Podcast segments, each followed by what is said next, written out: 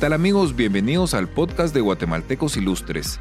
Con este podcast estamos buscando que ustedes puedan conocer todas estas historias inspiradoras de guatemaltecos que son agentes de cambio y están haciendo grandes cosas por el país. Esperamos que este podcast los llene de mucha inspiración y que conozcan estas historias tan interesantes y alentadoras. Así que bienvenidos.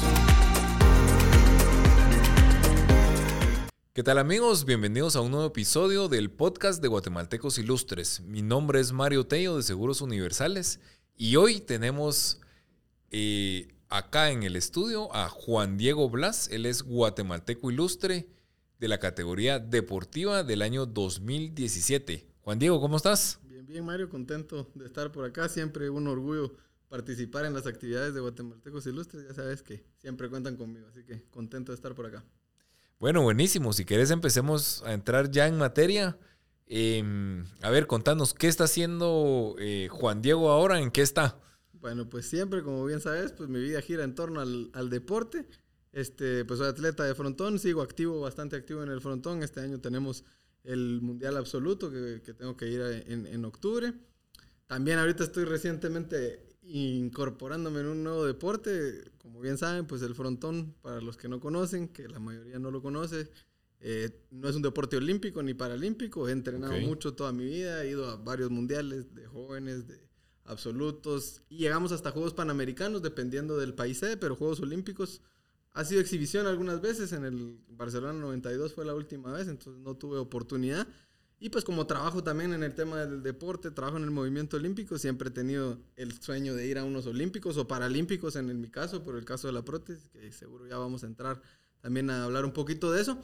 Pues estoy incursionando en el tiro con arco, que, que sí tiene la disciplina de, ah, paralímpico, entonces ahorita ando entrenando ahí los dos deportes, entonces tengo como nueve entrenos a la semana ya juntando el gimnasio, el frontón y, el tiro con arco, pero contento ahí, tratando siempre de de demostrar que podemos hacer las cosas, tratar de llegar a ese sueño que, muchos atletas tienen, ¿verdad? No lo puedo hacer en el frontón tristemente por la situación del deporte, pero pues ahorita me está gustando ya bastante el tiro con arco, ya llevo como un año y la idea es ir a, los Juegos de París del 2024. Ah, perfecto. ¿Y qué, ¿Y qué tenés? ¿Cuáles son los como los siguientes pasos para el tema de tiro con arco? Bueno, pues ahorita recientemente ya estoy compitiendo a nivel nacional, digamos, toda la primera fase pedagógica es un poquito lenta, ¿verdad? Eh, la distancia que se tira son 70 metros en el arco que yo escogí, se llama arco recurvo, está a 70 metros, eh, la diana se llama. Y entonces ahí vas de 5 en 5 cuando empezabas, entonces fue un proceso el llegar solo llegar, a, 70. los 70, ¿verdad? Ahorita ya llevo como 4 meses a 70 ya estoy compitiendo, digamos, en, a nivel nacional con gente sin discapacidad, porque también está poco el tema de discapacidad. Hay un par de personas que están también haciendo para tiro con arco, se llama ya la, área de discapacidad.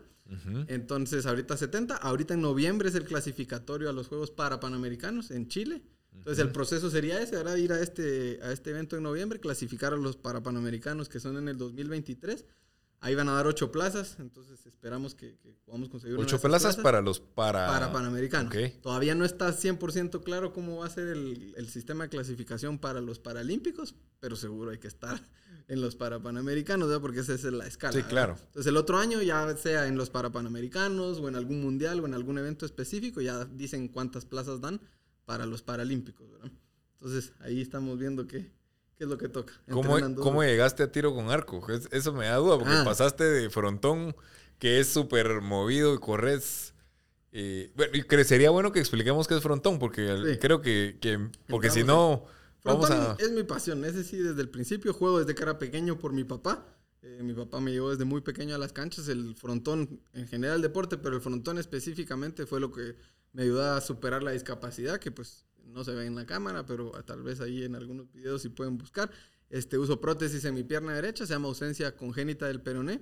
principio no me había gustado haber nacido así, andaba un poco triste por, por esa situación, pero fue el deporte, mis papás, por supuesto, el apoyo de mi familia, que me ayudó a, superar esa discapacidad. Fue el, fue el frontón específicamente, con unos amigos mexicanos que me ayudaron muchísimo, campeones del mundo. Entonces eso me motivó bastante a que yo tenía que estar de lleno en el deporte. Entonces el frontón, a grandes rasgos, es muy parecido al squash o al racquetball. Entonces, con una raqueta o una pala de madera, ahora ya avalaron la fibra de carbono, entonces están usando fibra de carbono, contra una pared, golpeamos la pelota y solo puede rebotar una vez en el suelo. Nosotros tenemos tres paredes, a, diferencia de squash o racket, que es el cuarto completo.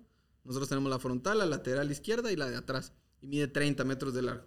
Se juegan dos sets a 15 puntos y si se empata uno cada quien, pues ya nos vamos un tercero a 10 puntos. Ahí pueden buscar frontón, frontenis, digamos las especialidades que yo juego, se llama frontenis, que es con la raqueta, y paleta goma, que es la con la pala de madera o de carbono, puedes escoger cualquiera de las dos. Entonces, eso es en resumen un poquito lo del frontón. ¿Cómo paro en tiro con arco? Yo desde el 2015 tuve la, la, inquietud de probar otro deporte para ir a unos paralímpicos. Por lo que vos decís de que estoy en un tema de raquetas y una cosa, mi primer intento fue con para badminton. Entonces en el 2015 estuve haciendo para badminton, estuve más o menos un año. Salí a una competencia en, en, en Perú, me fue más o menos bien. Pero en ese entonces el, el badminton es como muy resorteado. Y igual siempre mantuve el frontón, se me estaban rompiendo muchísimo las prótesis. Entonces, en un lapso de dos meses, rompí como tres, cuatro prótesis. Ya sabrás que las prótesis son carísimas. En ese entonces no tenía ningún apoyo. Ahorita una fundación de Estados Unidos me apoya. Entonces, por ese tema de las prótesis se me complicó bastante ahí. Y entonces ya no le di tanto seguimiento al, al, tema del badminton. Justamente clasifiqué a Juegos Panamericanos en frontón. Entonces, pues, otra vez volví a enfocarme ahí. Y después fue en el 2020, creo yo que... Sí, 20, cuando estaba el tema de los Paralímpicos de Tokio, que a esos eran los que les estaba apuntando en, el badminton. Me habló un amigo peruano que trabaja en el Comité Paralímpico Internacional y me dijo, mira, ¿por qué no probas jabalina? Me dijo. Jabalina es muy parecido al movimiento cuando ustedes golpean la pelota, deberías de probar la jabalina bueno, sí tienes razón, dije yo, yo sí quiero ir a los Paralímpicos, entonces empecé a hacer jabalina. jabalina. Entonces empecé a hacer jabalina, ahí estaba entrenando un poquito, ahí sí hice muy poco, dos o tres meses nada más. Y por el trabajo, por el tema del deporte, que trabajo en el deporte, pues a mí siempre me ha gustado el tema de voluntariado, pues ya sabes, de, ayudar a los demás a través del deporte. Entonces ahora me están jalando como encargado de voluntarios para ciertos eventos deportivos aquí en Guatemala, pues algunos que son grandes, pues tratan de de que sea yo el encargado de voluntarios y jalar todo el equipo de voluntarios para que trabajen en, el evento. para no hacer la larga, uno de esos eventos fue una Copa del Mundo de tiro con arco, entonces yo fui como encargado de voluntarios, llegué un par de veces en, en, short y entonces ahí los de la junta directiva, gente de afuera me empezaron a decir, mira, ¿por qué no haces tiro con arco? Que ahorita se están promoviendo mucho el para tiro con arco y los de Guatemala me decían, mira, aquí no hay nada, sabemos que vos sos atleta, entonces te apoyamos. Y ahí fue. Entonces entré, les dije, está bueno. Les dije, si, si me apoyan, me meto porque estoy haciendo jabalina para ir a unos paralímpicos. Y si le meto, quiero que sea para ir a unos paralímpicos. Entonces ahí cabal corté el proceso de, de jabalina y ya pasamos a, tiro con arco. Y de momento creo que ha sido una buena decisión. Lástima que no fue antes nada más, ¿verdad? Porque ya estamos un poquito grandes. Pero el tiro con arco es bastante bastante sí, no necesitas, o sea, permisible con la edad, digamos. O sea, hay gente ya mayor y siempre en, en, la categoría paralímpica todavía es un poquito más permisible también. Las marcas, por supuesto, son más bajas que, que, las marcas olímpicas, las paralímpicas son mejor. Entonces, esperamos, tenemos buenas, buenas expectativas por ahí, así que a seguirle metiendo ahí. Bueno, buenísimo. Y mm, bueno, echémonos un poquito para atrás. Hiciste un poquito la, la, la historia, pero eh, muy resumida. Y me gustaría, digamos, cómo, cómo empieza eh, Juan Diego en el tema del frontón, cómo se involucra, eh, ¿verdad? El tema, digamos, eh, de que usas tu prótesis, digamos, cómo te ha afectado eso, cómo te afectó en el principio, cómo al final de cuentas, em, digamos, como que lo aceptas y, tú lo hablas de una forma tan normal y tan transparente. cuéntanos un poquito, digamos, toda la historia así, con con pelos y señales, diríamos.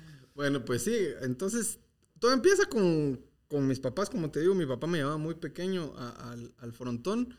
Él juega desde que tenía 18, jugó a nivel internacional, él ha ido a mundiales, gracias a Dios jugamos un, panamericano juntos. Entonces él desde muy pequeño me llevaba ahí a la cancha a jugar. Desde muy pequeño también me metieron a clases de natación. Luego me dijeron que no solo era para aprender a, a nadar, sino que también como yo andaba siempre ocultándola porque no me había gustado y todo, en la natación me dijeron que ahí pues no la podía ocultar, entonces que los otros niños me iban a preguntar y que pues que dijera que, que así había nacido, que así me había mandado Dios y ahí me enfrentaron un poquito a, esa realidad de, no, de no ocultarla. Me metieron también a clases de tenis en el club donde están las canchas de frontón, hay, hay canchas de tenis. eh, frontón, digamos, no tiene un presupuesto como, como otros deportes, entonces no hay un entrenador ahí fijo, entonces por eso creo que, que me metieron un tiempo al tenis, que ahí sí habían entrenadores y entonces ahí estuve un, tiempo en esa parte. Y el frontón sí fue lo que más me gustó, como miraba yo a mi papá ahí jugar, es bastante dinámico el deporte, es bastante diferente, o sea, no, no, son las únicas canchas que hay aquí en ese club privado. Y me gustó bastante, entonces ya más o menos como a los 10 o 11 años ya dije, oh, quiero darle más de lleno al, al frontón. Y ya entonces ya dejé el tema de la natación, dejé las clases de tenis y ya me dediqué a entrenar un poquito fuerte en natación. Pero siempre, como te dije, no así frustrado de la vida ni nada, pero sí un poquito pues, que no estaba contento con, con, con, la prótesis. Los niños en el colegio pues se me quedaban viendo, alguna vez me molestaban ahí y todo. Y entonces, bueno, el deporte me sentía bien porque sentía que podía hacer las cosas. El frontón me, me distraía, me borraba de cualquier cosa. Entonces le empecé a meter más. Y empecé a competir internacionalmente en el 2006. Eh, fui a un torneo cerca aquí en, Tapachula, México es potencia en, el frontón, entonces fuimos a un torneo en Tapachula, ahí conocí un campeón del mundo. Y después ese mismo año fue el Mundial Absoluto, ahí yo fui como suplente, mi papá era el, titular, entonces fui yo como, como suplente. Jugué un partido contra Costa Rica y, gané, pero fue el único porque pues, ahí todavía no tenía tanto nivel. Pero ahí conocí a, este, pues nos volvimos a topar con el mismo amigo este y otro.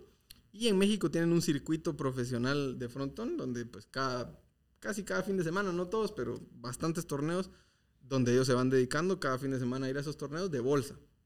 Entonces hay varios de estos mis amigos que son campeones del mundo que se dedican netamente a, a jugar a esos torneos y los invitan a otras, a otras jugadas, les llaman ellos.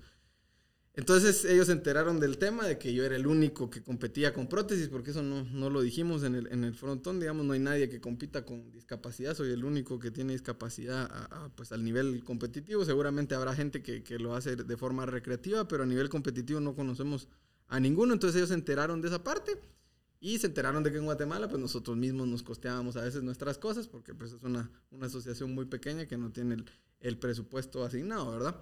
Entonces decidieron hacer una colecta en todo, este, en todo este circuito para pagarme mi boleto. En ese entonces se jugaba solo en parejas, entonces el de mi pareja también. Y me consiguieron un patrocinio de raquetas por todo este tema de la prótesis y todo.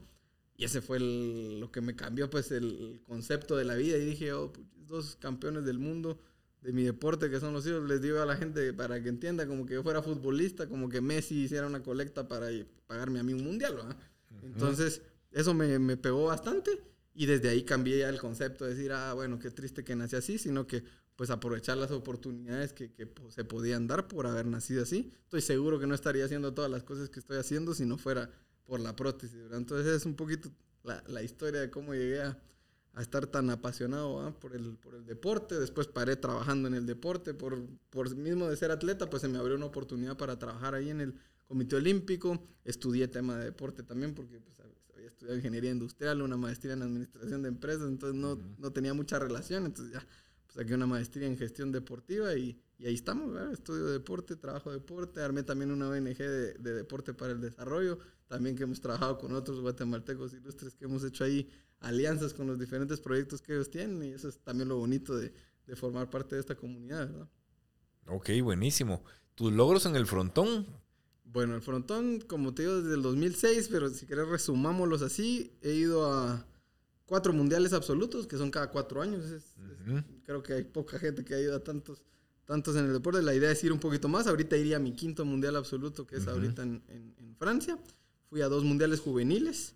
Eh, Sub-22 es nuestro juvenil.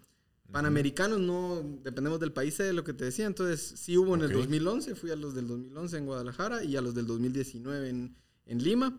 Eh, no hubo en el Inter, que fue el, de Toronto, y ahorita en Santiago sí va a haber, entonces vamos a ver si clasificamos también para el otro año. Juegos Centroamericanos y el Caribe, Juegos Bolivarianos, ahí gané dos medallas de bronce.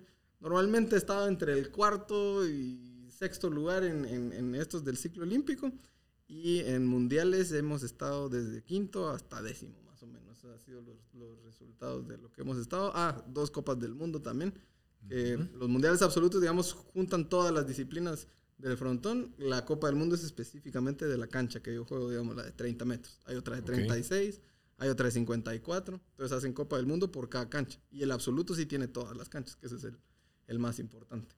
Entonces ese ha sido más o menos los, los logros en el frontón, un montón de, de torneos eh, internacionales en México. Aquí hemos hecho siempre también torneos internacionales que me ha ido bastante bien. Entonces ahí, más o menos en resumen, esa es el currículum deportivo. Va, buenísimo. ¿Y, mm, ¿Qué le podemos decir a los jóvenes que están ahí, que tienen intenciones de hacer deporte? Eh, digamos, ¿qué, ¿qué, les puede decir Juan Diego para, para decirle, mire mucha, anímense o si quieren pasar a ser pro, ¿ah? ¿Y cómo es el tema ahí? Sí, cualquiera, la verdad es que cualquiera de las dos opciones es, es válida, pues primero yo siempre promuevo el deporte, no solo a los que lo quieran practicar, sino a los papás que, que tengan hijos, también los motivo mucho a que, que, promuevan el deporte, no necesariamente como decimos de, de alto rendimiento, sí es bueno el alto rendimiento, pero también de forma recreativa aprendemos muchísimos valores, muchísimas, muchísimas habilidades que, que, nos da el deporte para la vida, ¿verdad? Yo siento que, que he aprendido más cosas en el deporte a veces que, que, en otros ámbitos. Entonces lo promuevo. Hay muchísimos deportes, entonces ahí es donde entraría tal vez la siguiente pregunta, ¿qué deporte hacer? Entonces ahí sí lo que les aconsejo es ir probando los diferentes. O sea, hay más de 47 deportes aquí que son federados en Guatemala, entonces pueden ir probando los diferentes. Estoy seguro que más de algunos les va a gustar. Encuentren el tiempo para, para hacerlo. Yo, pues gracias a Dios tuve la oportunidad de llevarlo paralelo a estudios, a trabajo. Entonces, dependiendo del nivel, se puede, se puede llevar. Entonces, sí, motivarlos a que practiquen cualquier deporte, ya sea alto rendimiento, ya sea eh, por forma recreativa, pues nos brinda pues, salud, etcétera. Hay muchos múltiples beneficios y también sirve como medio de desarrollo social, que es la parte que yo trabajo específicamente. Digamos que yo no trabajo temas de, de alto rendimiento, sí conozco un poco y pues estudié también esa parte en la maestría, pero mi enfoque se llama Deporte para el Desarrollo de la Paz, que es una metodología internacional, hay un día internacional que es el 6 de abril, entonces es la idea de utilizar el deporte como una herramienta para el desarrollo positivo de las Eso personas. esa era mi segunda pregunta, cabal, Ajá. digamos, ¿cómo, ¿cómo está el tema de la ONG? ¿Cómo está funcionando? Es algo que medio había escuchado, pero no sé bien cómo, cómo, cómo es. Contame un poquito cómo bueno, pues, empezaste, cómo ONG, nace la idea. Ajá, nace Nace en Canadá. Yo fui a un campamento de Naciones Unidas del Deporte para el Desarrollo uh -huh. de la Paz. Antes existía una oficina que se llamaba la Oficina de Deporte para el Desarrollo de la Paz. Ahorita ya UNESCO tomó esa parte, digamos, cerraron esa oficina específica y uh -huh. lo agarra la parte de UNESCO. Entonces en el 2000, no recuerdo si fue 15 o 16, yo fui a este campamento y conocí a este canadiense que se llama Tyler Collymore, que él tenía United Play en Canadá, digamos, uh -huh. y él lo que hacía era recolectar equipo deportivo y donarlo. Entonces lo donaba, sus papás son de Guyana, entonces a veces mandaba a Guyana los, los, los, paquetes deportivos en algunas comunidades de Canadá. Entonces yo le dije, ¿por qué no, no me empezás a donar a mí algo en Guatemala? Yo veo de conseguir también en Guatemala cosas.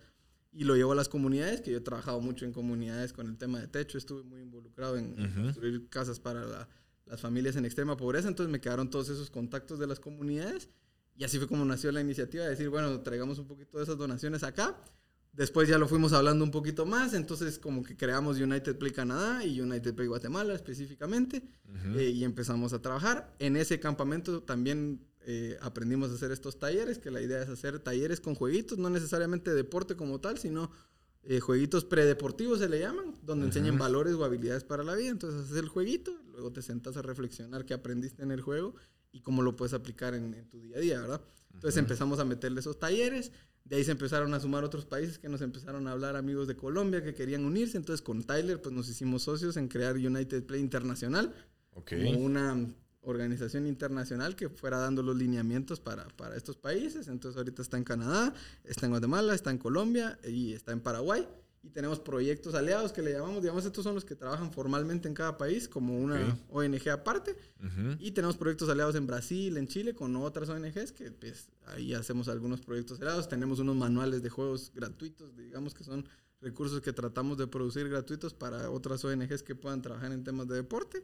Y aquí en Guatemala específicamente, pues vamos a diferentes comunidades, les donamos el equipo deportivo, hacemos esos talleres, llevamos atletas a veces también para que conozcan la historia de los atletas y eso es un poquito de la, de la ONG en resumen. ¿verdad? ¿Hace cuánto tiempo empezaste con la ONG? Como 2016. Eh, nada más regresando de eso, empezamos de una vez.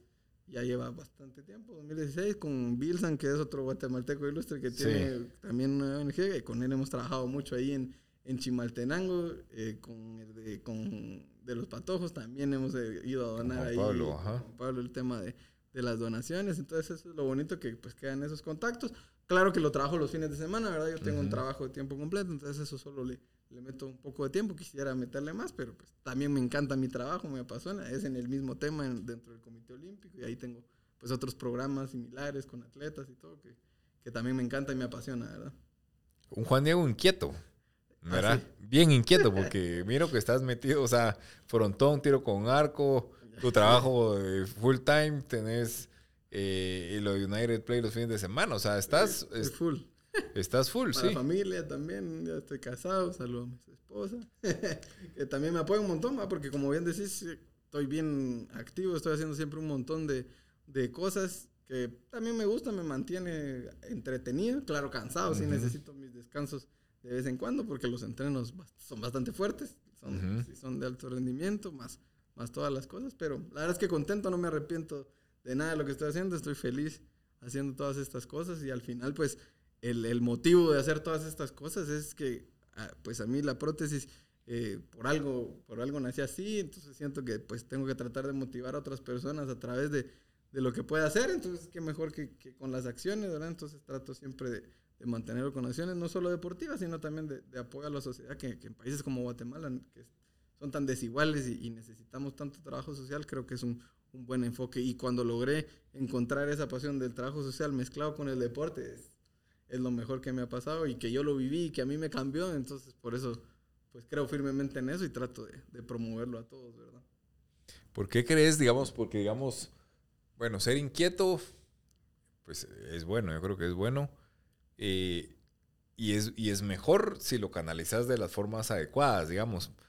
Eh, que es lo que veo que, que, en ti, digamos. O sea, que, que eres muy inquieto, pero lo, lo, has aplicado de otra forma, digamos. ¿Cómo lograste eso? ¿Cómo, eh, de, de, dónde nace? ¿O, cómo, o cómo, cómo, viene, digamos? Sí, no, esa sí está difícil, esa pregunta. No, no sé, la verdad, cómo como que pues fue todas las circunstancias que se fueron dando, digo yo al final, o sea, lo que te digo, como yo sí fui viendo esos beneficios que, que, que tuve en mi persona, uh -huh. el tema que me ayudó a superar la discapacidad, eh, siento que sí le encontré como mucho beneficio al, a, al, deporte y fue como que cada vez me fui metiendo más, el apoyo de mi familia que me ayudó bastante a, a, a ver esas cosas también, estuve en tema de música también, no, no hemos hablado, mi papá es músico, entonces también, también estuve tocando música, toqué batería en unos grupos en el colegio, eh, después armamos unos grupos de reggae ya después, que me gusta bastante el reggae, con, con, unos amigos, entonces toco percusión. Ahorita no estoy en ningún grupo, sí lo tuve que dejar a un lado por tantas cosas, hay que también priorizar en, qué, en qué, estamos, uh -huh. pero sí estuve un gran tiempo bien metido en eso y al final creo que, que la vida no es, no es tan larga, este, tenemos que tratar de sacar el, el mayor provecho que, que podamos. Yo trato de estar siempre alegre, siempre positivo, entonces por eso he tratado siempre de enfocarlo a, a lo positivo. Y eso, ¿verdad? Tratar de dejar algún legado o algo cuando ya no estemos de, de las cosas que, que, hemos podido hacer, ¿verdad? La idea es que, que, ayudemos a los demás y tratar de dejar esa semillita en que pues, los demás también se involucren, ayudar a más gente. ¿verdad? Creo que esa es un poco la misión. ¿Cómo logras cuadrar todo, digamos? Porque son, digamos, entreno, la cantidad, sí. digamos, contanos un poquito, digamos, las horas que estás entrenando, lo que le dedicas a tu trabajo, lo que estás haciendo en United en United Play para ir entendiendo, digamos, para entender cómo, cómo vas ordenando y cómo le haces para, para hacer tantas cosas al mismo tiempo. Eso me han dicho que, que como le hago varias veces, ¿verdad? Yo trato de programar, yo soy bien programado y necesito tener una programación de, de mi día. Hasta me pasa a veces con mi esposa de que, ¿qué hacemos hoy? Y, y, ah, pues ahí vemos y no sé. Y entonces yo le digo, bueno, plan, sentémonos y hagamos el plan, vamos aquí, vamos allá. Y entonces me gusta tener todo así bien planificado porque es lo que necesito para poder salir con todas las cosas. A grandes rasgos te, te digo un poco de, de, los horarios. Sí es, sí es un poco monótono a veces tal vez los horarios. Ponete, uh -huh. voy a entrenar. Tiro con arco, estoy entrenando lunes, lunes, jueves y sábado en la mañana y martes uh -huh. en la tarde. De ahí frontón estoy entrenando viernes en la tarde, estoy entrenando eh, domingos en la mañana, algunos sábados también. Y voy al gimnasio lunes, eh, jueves y viernes. Entonces son uh -huh. 11 entrenos más o menos, al 9, entre 9 y 11 entrenos al, a la semana. Porque hay ¿Cuánto días que tiempo es de cada entreno? Varían un poco, en arco son mínimo dos horas, ahí sí son uh -huh. un poquito largos porque hay que hacer un volumen de flechas, en el frontón también me echo dos, tres horas eh, de partidas, en el gimnasio sí es una, es, es, un gimnasio de alto rendimiento del Comité Olímpico, entonces tienen ahí una programación que en una hora ya quedas, muerto. entonces okay. más o menos esas son las duraciones, trabajo de lunes a viernes en el Comité Olímpico, tenemos un horario ponete de 7 y media a 4 y media, de lunes a jueves, y el viernes tengo mediodía, de 7 y media a 11 y media. Entonces el viernes por eso me permite, pues voy al gimnasio y después voy a, voy a eso. Como trabajo en deporte, pues también me ayudan bastante. Tengo permisos para entrenar en ciertos horarios. Eh, el tema de las competencias, que también es importante. Me ha tocado en otros trabajos que casi que pelearme para que me den permiso para ir a, un mundial. Entonces, como trabajo en el deporte, pues son bien comprensivos en esa parte y me apoya muchísimo el Comité Olímpico en los permisos de, de, ir a estas competencias. Y los fines de semana, pues tema familiar, ¿verdad? Un, poco de tema familiar. Siempre entreno igual sábado y domingo en las mañanas. Y ahí en las tardes pues traigo un poco de United Play. Algunas noches, alguna reunión o, algo entre semana. Y más que nada sábado en la tarde donde aprovecho ahí para trabajar un poco esa, esa parte. No todas tampoco, a veces descanso y todo, ¿verdad? Como son, es más que nada por talleres o por algún evento. Entonces es cuando haya evento pues ahí trabajamos un poquito más. Y si no pues está un poquito libre. La idea ahorita ya es formalizarlo la, la ONG ya contratar a una, una, directora, ver de que esa directora pues busque el financiamiento para dar que sea autosostenible, vaya que trabaje un poquito y estar yo más como Sí, eso te iba a preguntar, si era en la ONG era solo tú o si tenías un equipo tenemos, que te apoyaba, ¿cómo era el tema? Tenemos un equipo de una junta directiva, digamos, y ahí somos seis o siete, digamos, y tenemos un grupo de WhatsApp con voluntarios que han ido a diferentes eventos, que entonces ellos se involucran también de vez en cuando, pero el equipo, digamos, de trabajo son como seis personas, todos voluntarios, ¿verdad? Cada quien cuando tiene tiempo dona un poco de su tiempo y ahí estamos haciendo eventos para tratar de recolectar equipo y ir a alguna comunidad a donárselo. Ok, perfecto. Y mm, bueno, buenísimo. Pues la verdad es que bien resumido, eh, rapidito nos, contaste todo. Mm, ya para ir cerrando, eh, digamos, ¿qué, te gustaría decirle a, los jóvenes, digamos, para lograr canalizar y que logren, digamos, como, como lograr enfocarse? Digamos, es difícil enfocarse en muchas cosas, pero veo que tú tienes esa habilidad, digamos cómo lo logras o qué, digamos, cuáles son los, las, las, em, dónde, está el truco, digamos, o dónde, dónde, para ti, cuál es, eh, cómo lo logras hacer y cuál es ese truquito que, tal vez no saben. Pues tantas, tantas tampoco, ah, no, no hay que meterse a mucho, como vos decís, por eso hay que, hay que priorizar, siempre hay que priorizar, pero tal vez la clave se, se resume en una palabra, diría yo, que es el tema de la pasión si encontramos realmente lo que nos apasiona, ya sea deporte o cualquier otro hobby, música, arte, cualquier cosa, la idea es que nos apasione también lo que, trabajamos y nuestro trabajo. Entonces creo que esa sería la clave, porque ya lo hacemos de buena manera, ya lo hacemos con ganas, ya nos gusta lo que estamos haciendo. Entonces ahí creo que el tiempo abunda un poquito más. Yo siempre he sido desde el colegio de, de sacar las tareas rápido. Entonces me gano una tarea y ahí en la, misma clase trataba de avanzar un poquito o de algo y eso creo que me ha servido un poco en el, en, en, el poder hacer pues varias cosas, el tratar de hacer las tareas, no, no, no hacerlas por salir del paso, ¿verdad? Pero tratar de pues hacerlas esas y designar tiempo. Eso es lo que yo te digo que me ha ayudado mucho. Siempre tener muy bien programado qué vamos a hacer. El, el Google Calendar es mi gran amigo porque si no lo pongo ahí es casi como que se me olvida lo que tengo por tantas cosas que tengo. Entonces ese me ayuda muchísimo de poner bien los horarios. Hasta, aunque mis entrenos sean siempre a la misma hora, ahí lo tengo puesto, ¿verdad? Para que ahí voy programando el día completo, las semanas y así ya lo tengo repetitivo por hasta el infinito los entrenos. Entonces eso me ha ayudado bastante. Entonces la idea sería buscar lo que les apasiona y de entrarle con fe a eso. A veces da miedo de decir, ah, la gran, yo no voy a vivir del deporte, que es un comentario que, ah, pero al final se puede encontrar los caminos y los que les aconsejo es eso, que si les apasiona, sí se dediquen de lleno y se lo van a disfrutar más, ¿verdad? Ok, bueno, buenísimo Juan Diego, pues de verdad que muchísimas gracias. Eh, pues una historia interesante, ¿verdad? Eh, movida, eso sí, eso sí podemos decir que es una historia bastante, bastante movida. Y mm, pues te agradezco mucho.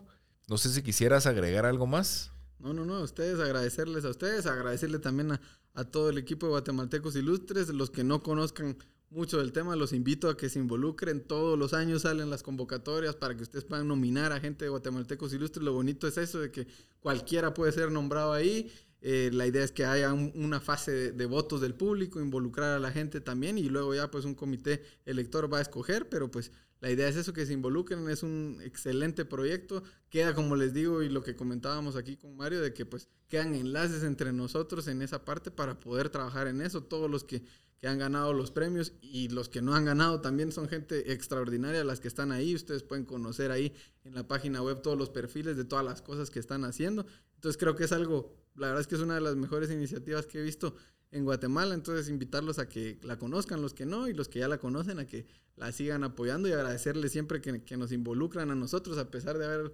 estado como Guatemalteco Ilustre en el 2017, pues siempre estamos activos, siempre nos invitan a, actividades, nos invitan a estar ahí presentes. Entonces, agradecerles allá a Seguros Universales a que sigan siempre con, con esta iniciativa, ¿verdad? Bueno, buenísimo, Juan Diego. Pues muchísimas gracias. Como lo verán, una mente inquieta. Ya les explicó en 30 segundos qué es Guatemaltecos Ilustres. Pues la verdad es que Juan Diego eh, Blas, realmente estás en todo. Muchísimas gracias por, por tu tiempo y bueno, a ustedes muchísimas gracias por escucharnos y nos vemos en el siguiente episodio.